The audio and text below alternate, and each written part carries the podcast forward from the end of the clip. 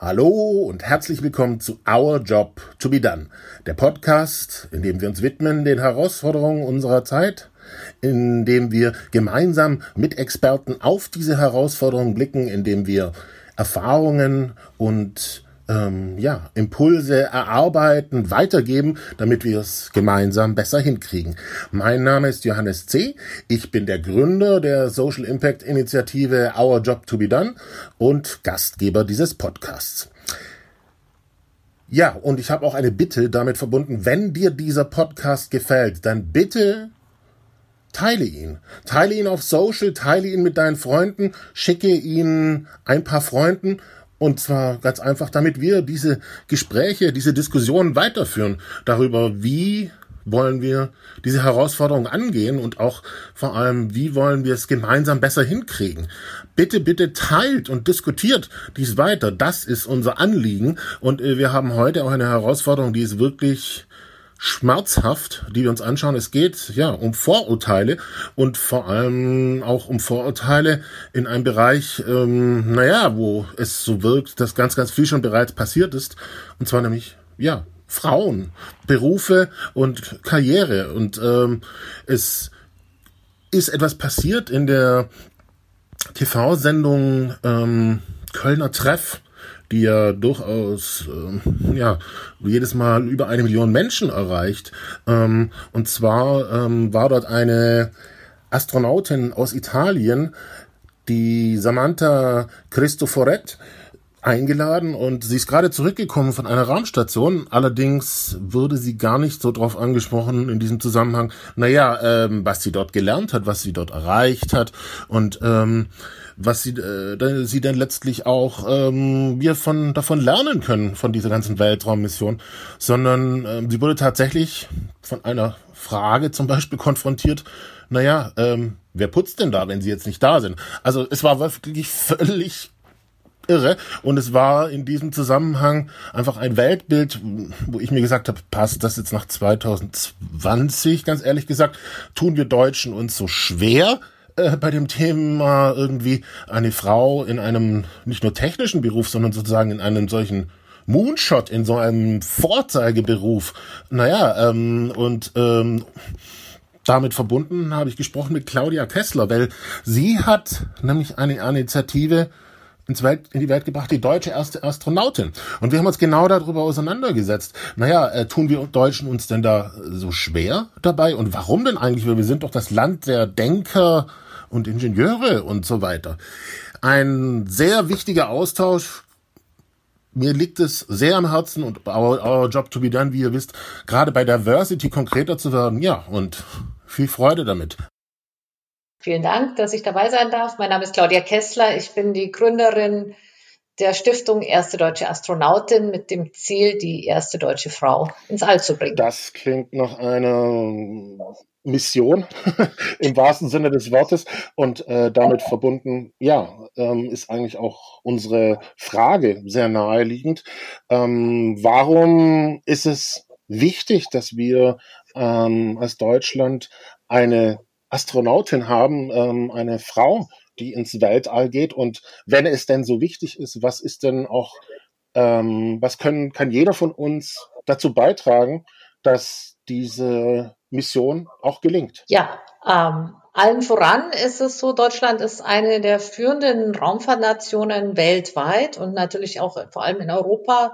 Deutschland ist in Europa das Land mit den meisten Astronauten, aber es war noch nie eine deutsche Frau im All. Ah, das Land mit den meisten Astronauten und dann mh, hm, ausgerechnet keine Deutsche mit dabei. Das ist ja schon eine auffällige Diskrepanz auch, oder?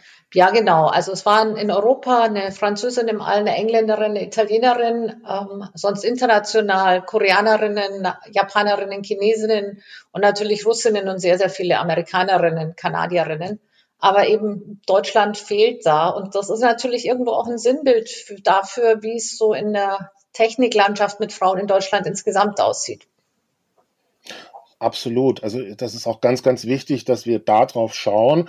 Ähm, und ähm, es gibt auch ähm, ein Anlass, der uns zusammengebracht hat, der, ähm, ich sag mal, unangenehm war, aber wir haben beide öffentlich auch darüber gesprochen. Ähm, es wurde eine italienische Astronautin, du hilfst mir beim Namen, wurde eingeladen in den Kölner Treff ähm, in eine Fernsehsendung und ähm, ja, es ging natürlich letztlich darum, was sie dort erlebt hat und die ganze Interviewsituation war sehr befremdlich, weil ähm, sie in diesem Zusammenhang eigentlich überhaupt nicht gefragt wurde, letztlich, ähm, was denn ihre Aufgabe dort war, ob sie ihre Mission erfüllt hat und so weiter, sondern bereits in den Fragestellungen, ähm, naja, ich sag mal, das Thema Frau und auch ähm, Rolle einer Frau ich würde mal sagen, äh, da wurden Fragen gestellt von einem, die aus einem Frauenbild kommen, was eher so aus den 70ern, 80ern kommt, äh, so in der Richtung, ja, darfst du denn das? Und ähm, ich glaube, das war schon so ein sehr erschreckendes Bild letztlich auch, was in manchen Köpfen da noch vorgeht. Ja, genau, das war dieser Mentor Cristoforetti und ähm, die ESA-Astronautin. Aber ähnliche Dinge passieren auch unseren Astronautinnen. Wir haben ja zwei Frauen ausgewählt aus über 400 Bewerberinnen die jetzt im Training sind und sich für einen Flug ins All vorbereiten. Und auch denen passiert es immer wieder, dass ihnen ja sehr merkwürdige, altmodische Fragen gestellt werden. Ja, das, das klingt ja auch so ein bisschen, ähm, also wenn, es war ja interessanterweise Bettina Böttinger, eine, Fra eine Frau, die Fragen gestellt hat. Ja, ähm, aber äh, die Fragen hatten sowas von, naja, äh, traust du dir das überhaupt zu, also als, äh, als Frau, äh, bis hin zu, ja, kann denn das sein? Und ich meine, ähm, ein Gast, ähm, ein sogenannter Stargeiger, Audrieux, hat noch einen äh, relativ plumpen Witz, wenn relativ äh, nicht äh, untertrieben ist, dafür äh, hinterhergesetzt, so nach dem Motto, ähm, ja, und wer putzt denn da äh, im Endeffekt? Also ich fand's äh, schockierend. Ja, fand ich auch. Aber wie gesagt, das ist leider keine Seltenheit, ähm, gerade in Deutschland, ähm, weil es eben so ungewohnt ist. Äh, dass eine Frau Astronautin wird, gab es ja auch noch nie und man traut sie auch nicht zu. Und als ich die Initiative gestartet habe, sagte man mir ja auch von Raumfahrtagenturseite, es gibt in Deutschland keine, weil es hier keine Frau gibt, die dafür geeignet ist das wollte ich ja so nicht hinnehmen. Deswegen habe ich ähm, das dann selbst in die Hand genommen. Das ist aber auch schon eine sehr heftige Aussage. Ähm, da gibt es keine, also das äh, kann ich gut nachvollziehen, dass dir das zu schaffen gemacht hat. Hat denn die Analyse gezeigt, dass es tatsächlich so ist, dass sich niemand, dass es niemanden gegeben hat? Nein, eben nicht. Wir haben ja die gleichen Auswahlkriterien angewendet in unserer Auswahl wie die Europäische Raumfahrtagentur. Wir haben mit dem DLR mit dem Institut für Luft- und Raumfahrtmedizin äh, und Psychologie die gleichen medizinischen und psychologischen Tests durchgeführt wie für die ESA-Astronauten. Und es waren sechs Frauen bei 400 dabei, die durchaus sehr gut dafür geeignet waren, Astronautin zu werden. Und wir haben dann eben zwei ausgewählt, die wir jetzt weiter fördern und von denen wir hoffen, dass wir auch die Politik davon überzeugen können, dass ähm, sie den Start für eine der beiden ins All zahlen wird, dann könnte eine von beiden schon nächstes Jahr mit SpaceX ins All starten. Also ist es wirklich einiges an Weg und auch an Initiative, was du da ähm, hingelegt hast? Ist es vielleicht auch so, dass neben den sechs, die du gefunden hast, vielleicht sich auch sogar auch noch mehr jetzt dafür interessiert haben? Oder was bewirkt auch deine Initiative so? Ja, auf jeden Fall. Unsere, unser erster Schritt mit der Initiative war ja wirklich auch zu zeigen, es gibt in Deutschland Frauen, die dafür geeignet sind. Deswegen haben wir das sehr, sehr öffentlich durchgeführt mit sehr viel Presse das war schon mal ein ganz toller Schritt, auch zu zeigen, Frauen, die sich dafür interessieren, Frauen, die Ingenieurinnen sind, Politikinnen, Poli, äh, Polit, nein, Pilotinnen sind, Wissenschaftlerinnen sind. Und ähm, seit wir in dem Training stehen mit den beiden Astronautinnen, haben wir unzählige Vorträge gehalten, vor allem auch vor Frauen und vor Mädchen in Schulen, Workshops durchgeführt, aber auch vor Frauenvereinigungen von Frauen in Aufsichtsräten bis zum Verein der Gleichstellungsbeauftragten. Das sind lauter Frauen, die sich vorher nie für Technik oder Raumfahrt interessiert haben und die plötzlich entdeckt haben, dass es ja sie auch betrifft, dass es ja auch ihr Leben betrifft, die Raumfahrt. Das klingt toll. Also ist, ähm, du sagst ja auch selber, es, es hat einen größeren Kontext Deutschland, es hat einen äh, Kontext Frauen in der Wissenschaft, ähm, in der Forschung. Ähm, es ist doch letztlich auch, ich meine, so wie du es zu Anfang beschrieben hast, äh, dass gerade wir als Deutschen, die so Ingenieur- und wissenschaftsgetrieben sind, ähm, ausgerechnet in diesem äh, so einen Kontrast gibt, letztlich auch ähm, inwiefern Frauen da zum Zuge kommen, ist doch letztlich auch äh, nicht nur traurig, sondern bizarr, bisschen auch, oder? Ja, auf jeden Fall. Also ähm, in allen Bereichen eigentlich, wo wir hinsehen. Und ähm, gerade dafür ist es halt auch so wichtig, dass wir eine erste deutsche Frau ins All bringen, weil wir damit auch ein Symbol schaffen, ein Rollenmodell für Mädchen, aber auch ein Symbol für Frauen insgesamt in Deutschland, dass man sagen kann, wir können alles, sogar Astronautin. Mhm. Also es ist im wahrsten Sinne des Wortes ein Moonshot, auch wenn es jetzt nicht zum, zum Mond geht, aber es ist, ist sozusagen etwas ganz, ganz Wichtiges als Schritt, ähm, um ähm, Aufmerksamkeit zu, dafür zu erzeugen, was für ein Potenzial da ist. Genau. Das ist es. Und was wir jetzt ähm, zusätzlich dazu noch äh, gemacht haben, ist, ähm, wir trainieren ja jetzt zwei Astronautinnen seit ähm, fast drei Jahren inzwischen, ja, seit 2017 und haben eine ganze Menge gelernt, logischerweise auf dem Weg. Und das geben wir jetzt in Trainings und Workshops auch an die Frauen weiter. Wir haben jetzt Empowerment-Trainings für Frauen entwickelt, wo wir Frauen helfen, ähm, ihre eigenen Grenzen zu erkennen, ihre Ängste zu erkennen und über die eigenen Grenzen hinauszuwachsen. Denn das ist das, was wir den ganzen Tag machen. Wir machen Pionierarbeit, wir machen was, was noch nie jemand gemacht hat. Und dafür braucht man immer wieder sehr viel Mut. Und diese Erfahrung, die wollen wir jetzt auch weitergeben. Und zwar in Kombination mit Elementen aus dem Astronautentraining. Ja, ich glaube, dass das ein ganz wesentlicher Punkt ist, den du gerade nennst, weil letztlich soll es ja, ich sag mal, kein PR-Stunt sein, in dem Sinne einfach Aufmerksamkeit zu erzeugen, sondern ähm, das Wesentliche ist ja auch, äh, ja, was, was die Gesellschaft davon mitnehmen kann und was vor allem ganz, ganz viele andere Frauen in ihrem Leben und in ihrer Arbeit damit ähm, als Bekräftigung auch bekommen. Ja, genau. Da geht es eben nicht nur um die technischen Inhalte. Natürlich geht es uns auch ähm, um die wissenschaftliche Forschung auf der Raumstation. Das ist auch ganz wichtig. Aber es geht uns genau um diesen gesellschaftlichen, ähm, um diese gesellschaftliche Bewegung auch dabei. Mhm. Jetzt hast du sehr schön auch berichtet von diesen Trainings und äh, klingt natürlich äh, super, super spannend, gleich auch äh, für jemand, äh, der bereits im Berufsleben steht wie mich und äh, eine Weile lang, so nach dem Motto, oh, äh, ich bin jetzt keine Frau, aber was, was kann ich dort mitnehmen? Ähm, vielleicht aber auch nochmal Richtung Kinder, Jugendliche in diesem Zusammenhang, weil es sind ja Entscheidungen, die auch früh gefällt werden. Ähm, wie ist denn da dein Eindruck? Ähm, also ich kann nur irgendwie äh, so, so Bruch, ich bin jetzt 43, ich kann bruchhafte Erinnerungen äußern, äh, dass bereits äh, im Mathematik- äh, und Chemie-LK die Anzahl der Damen ähm, damals ähm, vielleicht ähm, ein ein Fünftel war.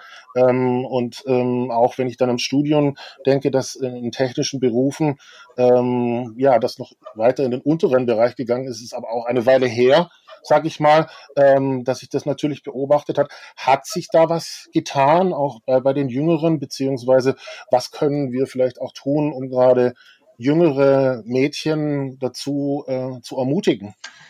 Ja, also gewiss, es hat sich schon ein bisschen was getan. Also bei mir waren es im Maschinenbaustudium ein Prozent. Das ist jetzt auch schon eine ganze Weile her. Ähm, und das ist jetzt schon so bei 15, manchmal sogar in anderen technischen Bereichen 20 Prozent Frauen, nicht unbedingt Maschinenbau, aber ähm, andere, ja, Informatik oder, oder Medizintechnik oder sowas. Ähm, was wir machen, ist ganz konkret auch Mädchen zu motivieren, für Raumfahrt, für Technik zu begeistern. Wir gehen immer wieder in Schulen. Wir haben im Augenblick ein Schulprojekt laufen, das heißt Code for Space. Da geht es auch darum, Programmieren zu lernen. Das richtet sich an Kinder in der dritten Klasse, nicht ausschließlich Mädchen, weil wir wollen da nicht diskriminieren. Aber dadurch, dass natürlich die Workshops von Frauen gehalten werden, die, das ganze Drumherum von Frauen ist, das, das ist einfach ganz wichtig, dass wir zeigen, dass es da überall Frauen gibt und damit äh, Mädchen dafür inspirieren. Und ähm, da geht es darum, dass die Kinder dann ein Experiment vorschlagen können, das mit dem Calliope Rechner programmiert wird, dass die Astronautin dann an Bord der Raumstation durchführen wird. Mhm ich glaube, inspirieren und experimentieren ist tatsächlich ein wesentlicher Schlüssel. Ich lebe in München, ich war oft im Deutschen Museum zum Beispiel und äh, äh, kann mich erinnern, wie, wie, wie faszinierend ich das fand, äh, dort eine Raumkapsel zu sehen und solche Dinge zu tun. Und ähm, ja, letztlich auch dieses Spielerische und ähm, Verträumte so ein bisschen ähm, aufgreifen zu können da damit. Und ich meine, wenn ich das jetzt äh, gerade von mir aus schildere, äh, im Vergleich, sage ich mal, zu der Distanz, die wir vorher hatten mit dem Beispiel, äh, was dieser italienischen Kollegin da passiert ist im Kölner Treff oder wie, wie du auch schilderst, wie Astronautinnen immer wieder dann damit konfrontiert worden, äh, wie kannst du nur? Dann kann ich uns allen nur wünschen, ja, genau diesen spielerischen Experiment hier ähm, Motivation letztlich da mit reinzunehmen.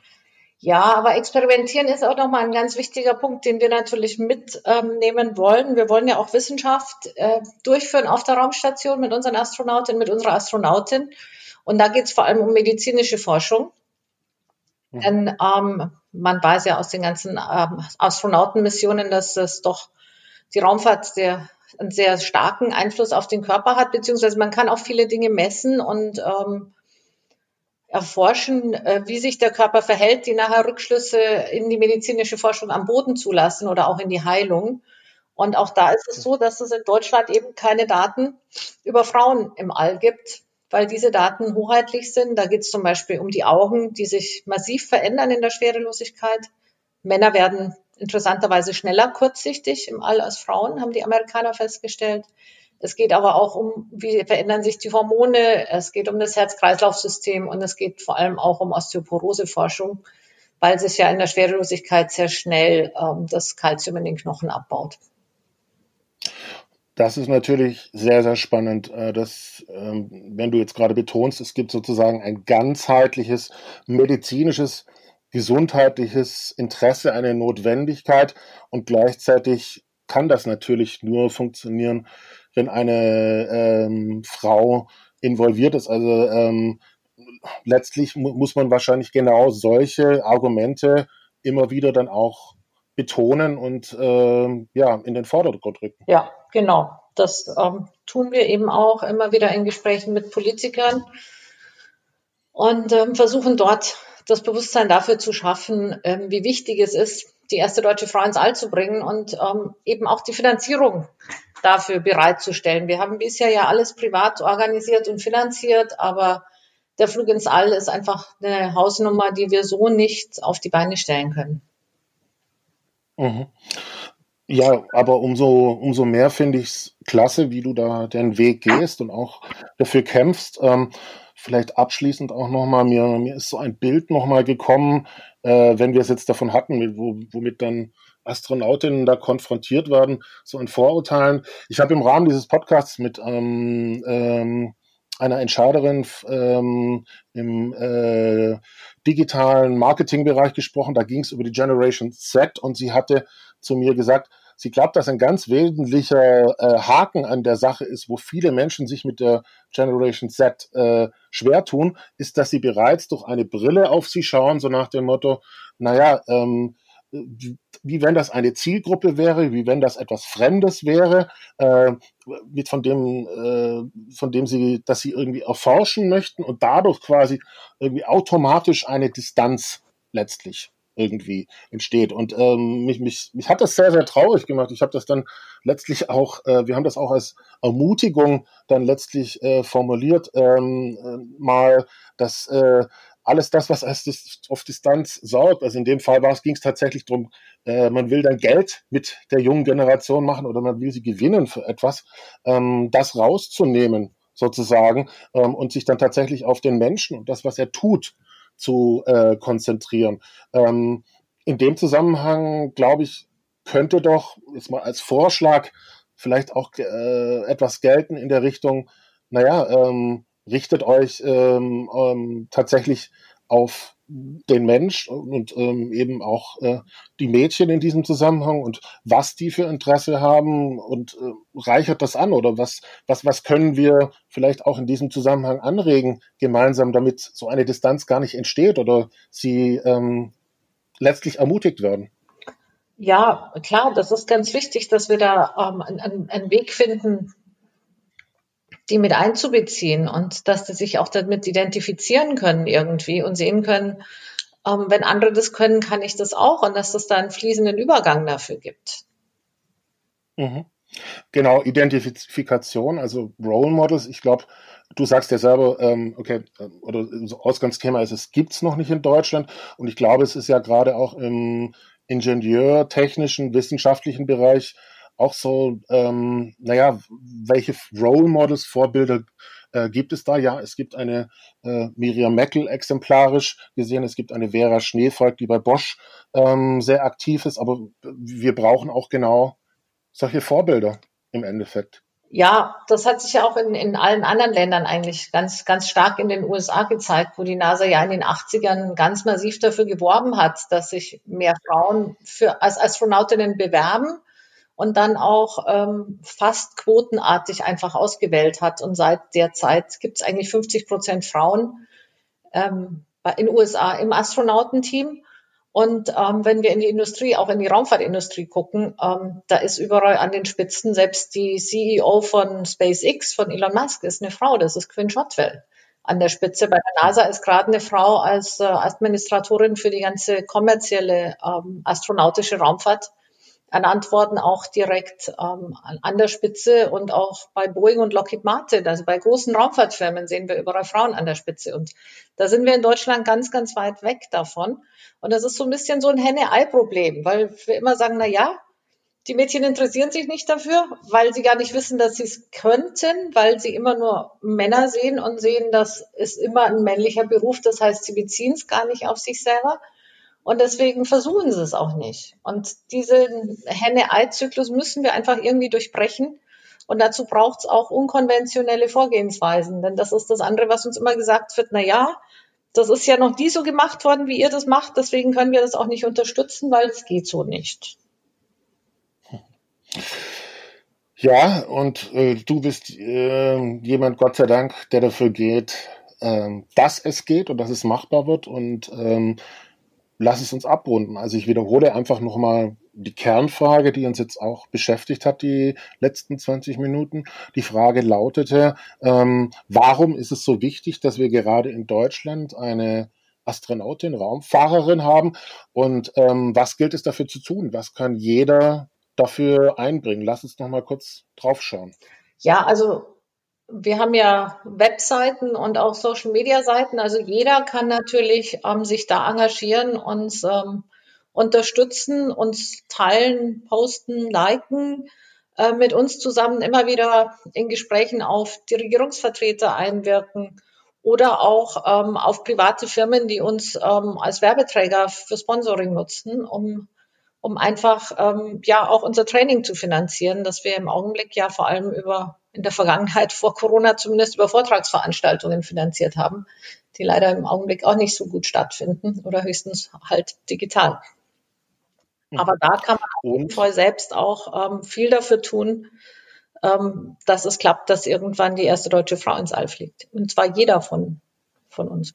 Absolut berechtigt ihr habt eine tolle Initiative, also man kann sich auf unterschiedlichen Wegen mit euch connecten und ähm, auch weiter nochmal, was wir vorher hatten, ähm, du hast eine ganze Reihe von äh, Frauen genannt, die in diesen wichtigen Positionen sind, ähm, also auch zu unterstützen, ähm, so wie wir es heute zusammen in diesem Podcast haben, ja, dass diese, dass diese Frauen sichtbar werden und dass sie sozusagen, ja, Vorbilder im wahrsten Sinne des Wortes wahrgenommen werden. Ja, genau. Das ist es einfach. Wir brauchen mehr Vorbilder in dem Bereich. Wir brauchen mehr Vorbilder und ähm, wir müssen in diesem Zusammenhang auch ehrlich sein, ähm, ja, dass leider bislang noch sehr, sehr viele Vorurteile gegenüber Frauen in technischen Berufen sind ähm, und ähm, dass es nur geht im Endeffekt, wenn äh, das benannt wird, dass es so ist und wenn wir auch den Schritt nach vorne machen, so wie wir heute miteinander reden, ähm, uns darüber auszutauschen und auch die Mädchen und Damen zu ermutigen. Ja, das ist unser Ziel. Unser Ziel ist einfach neugierig sein, Mut machen und ähm, ja, nicht aufgeben, immer wieder dabei bleiben. Das ist doch ein sehr, sehr schönes Schlusswort. Ich danke dir von ganzem Herzen. Erstens, dass du nicht aufgegeben hast und ähm, unterstütze das voll und ganz, dass wir das brauchen in Deutschland und ich hoffe da auch, dass es den Zuhörern klar geworden ist, wie wichtig das ist. Vielen Dank, Claudia, und alles Gute.